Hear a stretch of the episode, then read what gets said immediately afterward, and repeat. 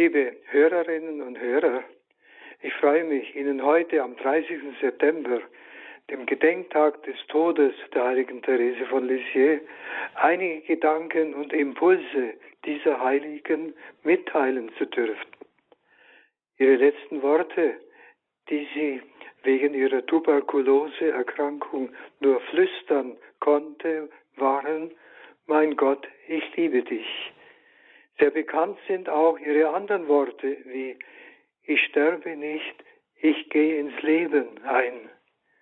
Oder ich werde im Himmel nicht ausruhen, sondern Gutes tun auf Erden. Ich werde Rosen regnen lassen. Unzählige Menschen haben schon diese Rosen aus dem himmlischen Garten, das sind die Gebetserhörungen, empfangen. Die heilige Therese wird gerne eine Heilige des Alltags genannt. So möchte ich Ihnen einige Beispiele aus ihrem Leben vortragen und aufzeigen, wie sie die verschiedensten Situationen ihres Lebens im Geiste des Evangeliums gemeistert und geheiligt hat. Ein erstes Beispiel war eine Überforderung in ihrem Leben. Jeder von uns hat schon Überforderungen erlebt, sei es in der Arbeit, in der Familie, durch schwierige Mitmenschen, durch Krankheiten und ähnlichem. Und wir haben uns gefragt, wie soll ich das nur machen? Wie soll das nur gehen? Therese hat auch in ihrem Leben manche Überforderungen erlebt. Ein Beispiel. Im Februar 1893 wurde sie von der Priorin ihrer leiblichen Schwester Agnes zur Stellvertreterin der Novizenmeisterin ernannt. Sie sollte also die neuen Schwestern in den Geist des Karmel und des Klosters einführen. Sie war damals gerade 20 Jahre alt und fühlte sofort ihr Unvermögen. Hören wir sie selbst im dritten Teil ihrer Selbstbiografie Geschichte einer Seele.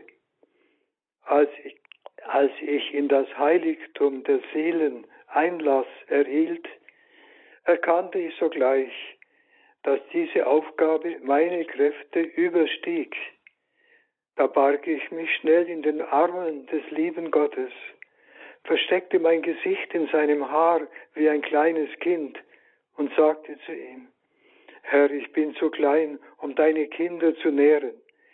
Willst du ihnen durch mich austeilen, was jeder Schwester frommt, so fülle meine kleine Hand, und ohne deine Arme zu verlassen, werde ich deine Schätze der Seele geben, die mich um ihre Nahrung bitten wird. Sagt diese ihr zu, so weiß ich, diese, dass sie diese, diese Nahrung nicht mir, sondern dir verdankt. Beklagt sie sich hingegen und findet bitter, was ich ihr reiche, so wird das meinen Frieden nicht stören. Ich werde mich bemühen, sie zu überzeugen, dass diese Speise von dir kommt und mich wohl hüten, eine andere zu suchen. Therese fühlt sich also überfordert. Welche Lösung findet sie? Dies ist ihr Geheimnis zugleich auch ihr kleiner Weg, dass sie ihre Grenzen eingesteht und sich ganz der Liebe Gottes anvertraut. Wie ein Kind schmiegt sie sich an den Vater oder an die Mutter und bittet sie, ihre Hand zu füllen. In seinem Erbarmen soll Gott ihr helfen und alles zum Guten führen. Sie hat ein großes Vertrauen auf Gottes Macht und Güte und lehrt auch uns ein neues Vertrauen auf Gott, wenn wir uns überfordert fühlen. Auch in anderen Schwierigkeiten ihres Lebens hat sie nie versucht, diese allein zu lösen, sondern wusste immer um einen gütigen Vater im Himmel, der ihr gerne hilft. Als Beispiel erinnert sie sich an ein Erlebnis aus ihrer Kindheit, als sie in Alençon, ihrer Geburtsstadt, mit anderen Mädchen spielte. Sie wollten in einen Park ein, eintreten, doch da stand ein Pferd quer vor dem Eingang. Die Erwachsenen gingen von hinten in den Park hinein und machten einen großen Umweg. Eine Spielgefährtin von Therese hatte eine andere Idee.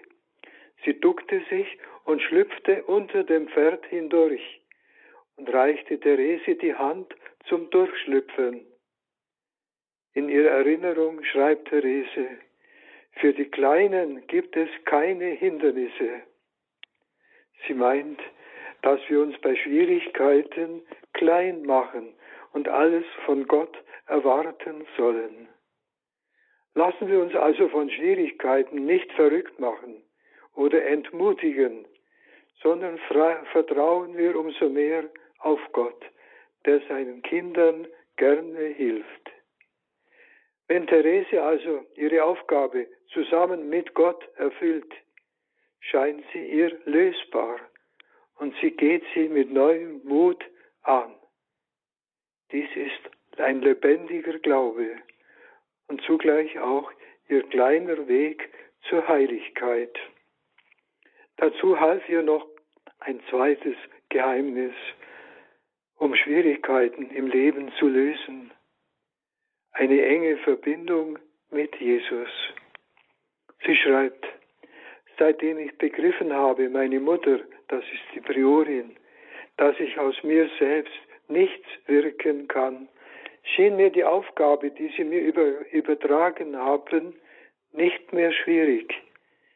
Ich fühlte, dass nur eines Not tut, mich mehr und mehr mit Jesus zu vereinen und dass das Übrige mir hinzugegeben werde. In der Tat, nie ist meine Hoffnung enttäuscht worden.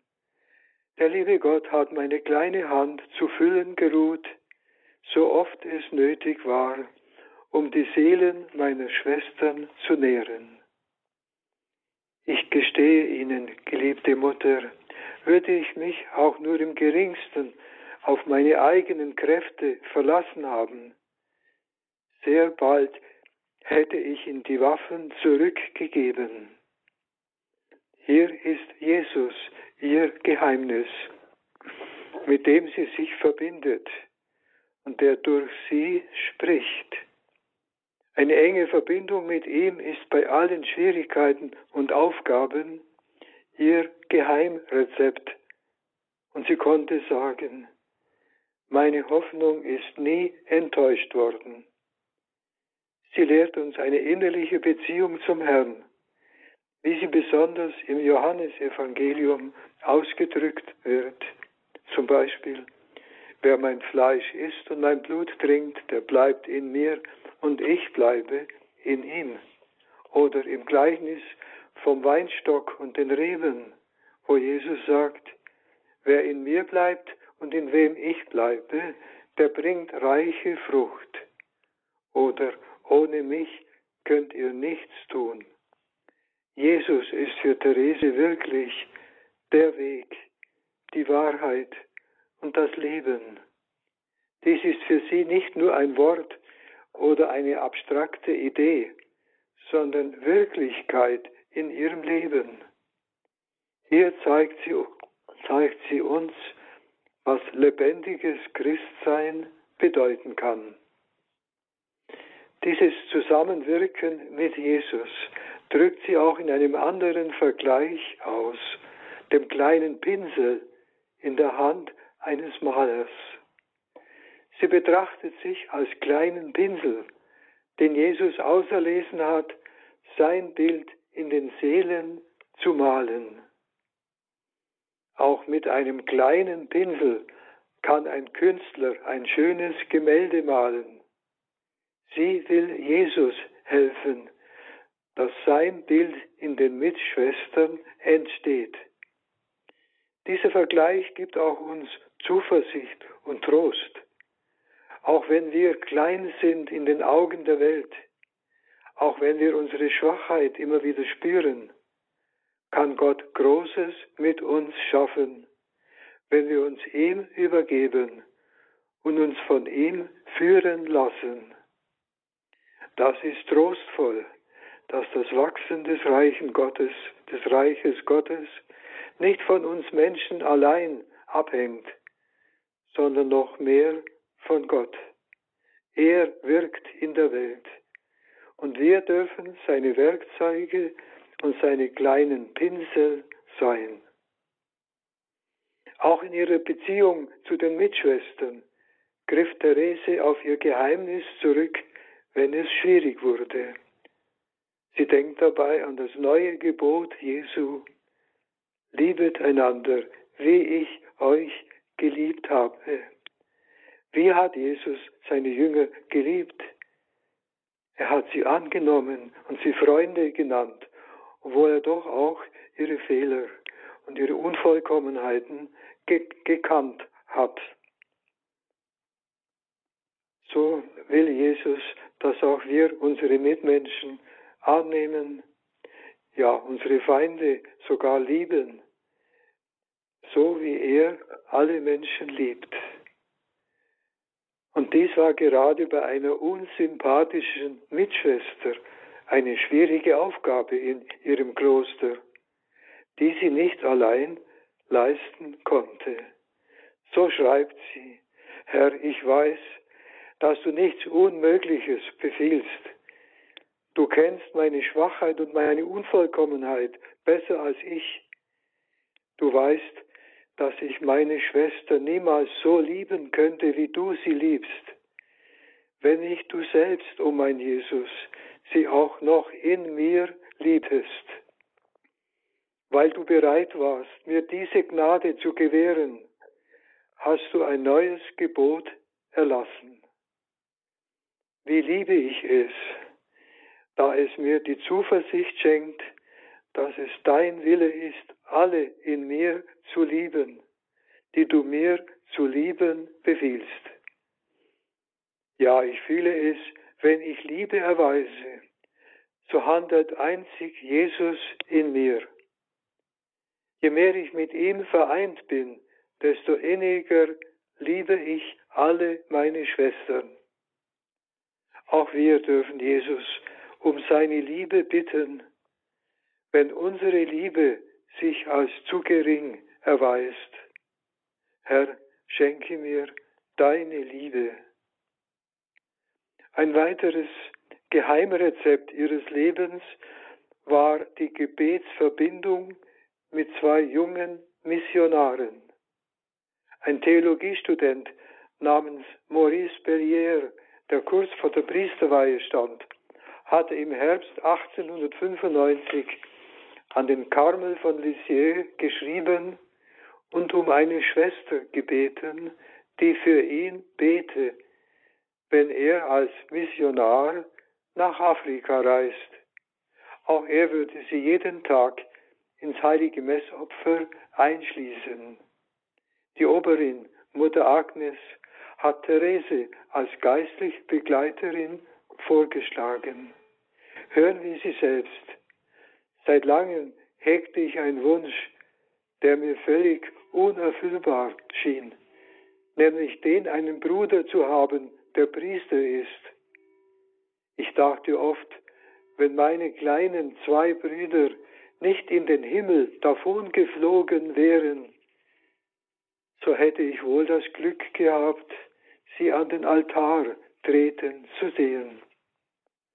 Aber da der liebe Gott sie erwählt hat, um Engelchen aus ihnen zu machen, konnte ich nicht mehr auf die Verwirklichung meines Traumes hoffen. Und siehe da, Jesus hat mir nicht nur die erwünschte Gnade gewährt, sondern mich durch die Bande der Seele zweien seiner Apostel vereint, die meine Brüder wurden. Zweifellos sind Gebet und Opfer das, womit man den Missionaren zu helfen vermag. Manchmal jedoch, wenn es Jesus gefällt, zwei Seelen zu seiner Ehre zu vereinen, erlaubt er, dass sie von Zeit zu Zeit ihre Gedanken austauschen und sich dadurch zu größerer Gottesliebe entflammen können. Diese Gebetsverbindung wurde vor allem durch Briefe, die sie einander schickten, verwirklicht.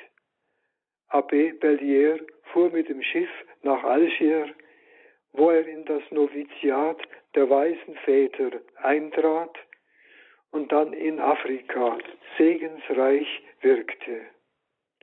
Gott segnet solche Gebetsverbundenheit. Und oft dürfen auch wir in unserem Leben verspüren, dass wir vom Gebet anderer getragen werden. Auch durch die, für, für, für, durch die Fürbitte unserer eigenen Verstorbenen können wir Hilfe erfahren, besonders natürlich durch die Fürbitte der Heiligen. Ein knappes Jahr später, Ende Mai 1896, erhält Therese einen zweiten Priesterbruder, den Missionar Adolphe Roulard.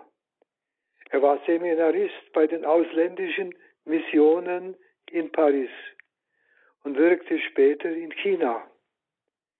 Die Priorin, jetzt Maria von Gonzaga, ließ Therese zu sich rufen und machte ihr diesen Vorschlag, für diesen Missionar zu beten und las ihr seinen Brief vor. Therese gab zu bedenken, dass sie schon einen geistlichen Bruder habe, aber die Oberin sagte, dass man auch mehrere Brüder haben könne. Therese schreibt, im Grunde, meine Mutter, dachte ich wie sie. Und da der Eifer einer Karmelitinnen die ganze Welt umfassen soll, hoffe ich sogar, mit der Gnade des lieben Gottes mehr als zwei Missionaren nützlich zu sein. Und nie könnte ich vergessen, für alle zu beten und werde dabei auch die einfachen Priester nicht übergehen, deren Aufgabe oft ebenso schwierig zu erfüllen ist wie jene der Missionare, die den Heiden predigen. Kurz, ich will wie unsere Mutter, die heilige Teresa von Avila, Tochter der Kirche sein und nach den Meinungen unseres heiligen Vaters, des Papstes, beten, im Bewusstsein, dass seine Meinungen den Erdkreis umfassen. Aber nicht nur für diese beiden Missionare versprach sie ihr Gebet, sondern auch für die Priester, den Papst und alle Anliegen der Kirche.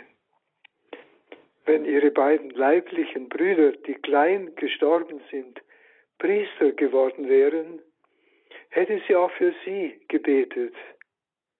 Gott kann in seiner Liebe ihr Gebet und ihre Opfer reichlich segnen und allen geben, was sie brauchen. Wenn wir jemand Gutes wünschen, sagen wir auch manchmal, ich bete für sie. Wenn dies ehrlich gemeint ist, wie bei Therese, ist dies eine große Hilfe und ein großer Trost für viele Menschen. Halten wir hier kurz inne, liebe Schwestern und Brüder, um dann noch einen letzten kleineren Teil zu hören.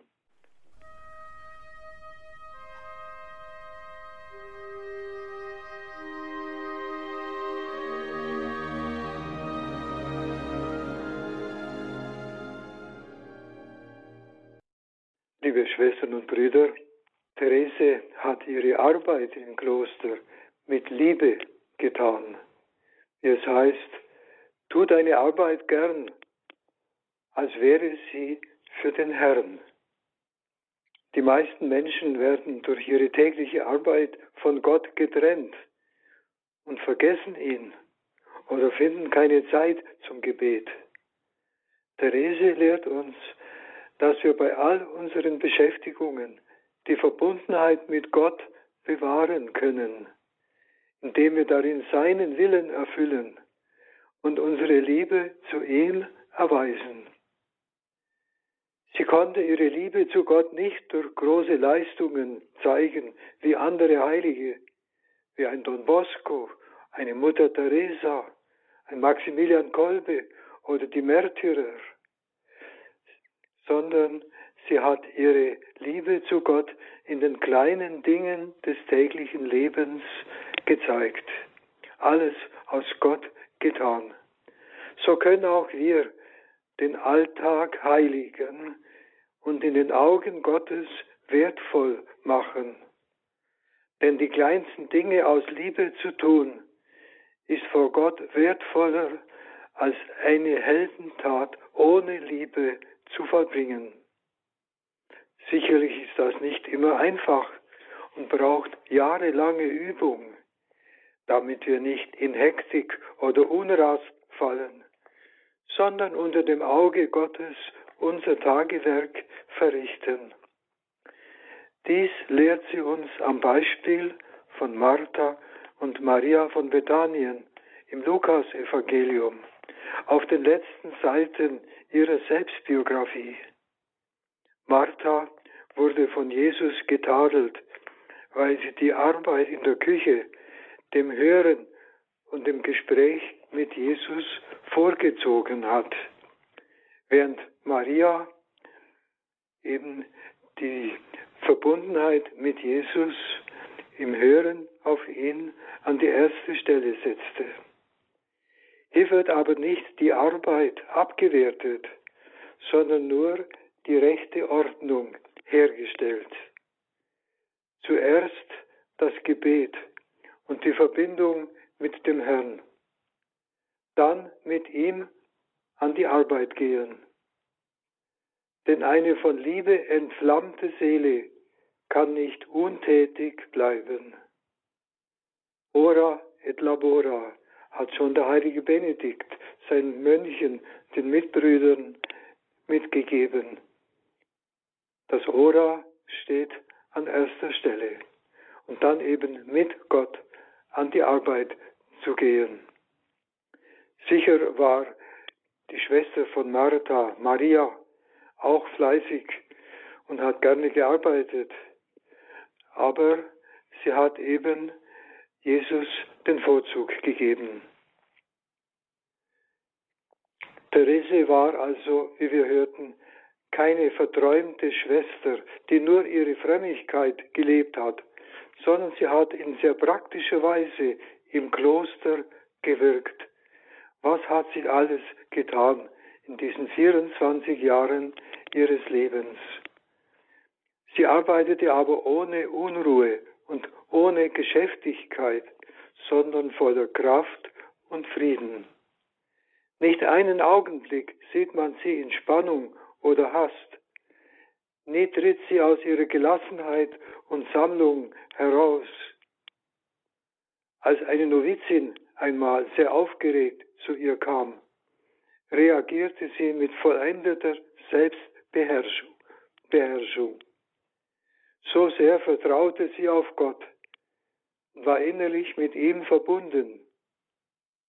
Und dies ist letztlich ihr großes Geheimnis, mit Gott verbunden zu bleiben und auf ihn zu vertrauen, in ihrer Schwachheit, in den Schwierigkeiten des Lebens, im Gebet und Opfer, bei der Arbeit, in den Mitmenschen. Ihre einzige Anstrengung war es, mit Gott verbunden zu bleiben und ihn immer mehr zu lieben. So brachte sie es fertig, dass er selbst in ihr und durch sie ihre Aufgaben erfüllte. Heilige Therese, bitte für uns. Streue uns Rosen aus dem himmlischen Garten, Rosen der Liebe, des Glaubens und des Vertrauens.